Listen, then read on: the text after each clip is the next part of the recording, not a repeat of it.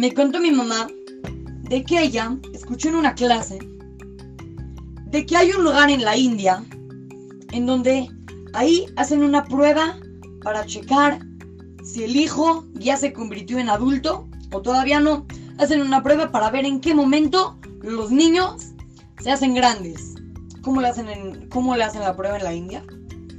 Agarran al hijo de la mano, no sé si es a los 12, 13, 14, 15 años. Agarran al hijo, lo llevan al bosque. En la noche lo sientan abajo de un árbol y le ponen una venda y no puede ver. Si durante toda la noche no se quita la venda, hasta el otro día, quiere decir que ya se hizo adulto, que ya se hizo grande, que ya pasó la prueba. Entonces esa es la manera. Un niño que estaba ahí en la India estaba muy nervioso de que le van a hacer la prueba, que, pues, miedo, me dejen a la mitad del bosque abandonado, abajo de un árbol, qué miedo, estaba muy nervioso. El papá agarró, le dio la mano, le dijo, vente, vamos a hacer la prueba. El niño estaba de verdad, de una manera muy... El niño estaba muy intranquilo, pero muy decidido, se puso la venda, se sentó abajo del árbol y decidido a pasar toda la noche. Apenas empieza la noche le empieza a dar muchísimo miedo. Empezó a, temblar. Ahorita viene un león o, eh, empieza a escuchar ruidos raros.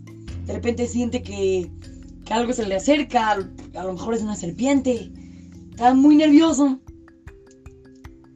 De repente empieza a escuchar pasos, que no sabe si es de un animal o de una persona, pero decide a pasar toda la noche. Está muy nervioso. A cada rato dice, ya, ya me los voy a quitar. La venda ni modo no pase la prueba. No, ¿cómo? Yo voy a pasar la prueba un, un poquito tiempo más. Un poquito más, un poquito más. Y poco a poco este niño no se quitaba la venda. Cada vez más nervioso. De repente se quedaba dormido, estaba quedando dormido. Y no, no, no, se para rápido.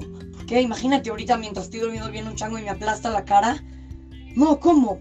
Y, y, este niño no durmió toda la noche, estaba despierto, muy, muy, muy tranquilo. De repente, al otro día en la mañana, siente ya los rayos del sol pegándole. Dice, qué bueno.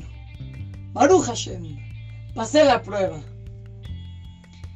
Se quita la venda y efectivamente ya era de día, pero se da cuenta que todos los pasos que escuchó eran de su papá, que estaba a su lado, cuidándolo. Estaba su papá sentado junto a él, protegiéndolo, para que no le vaya a pasar nada.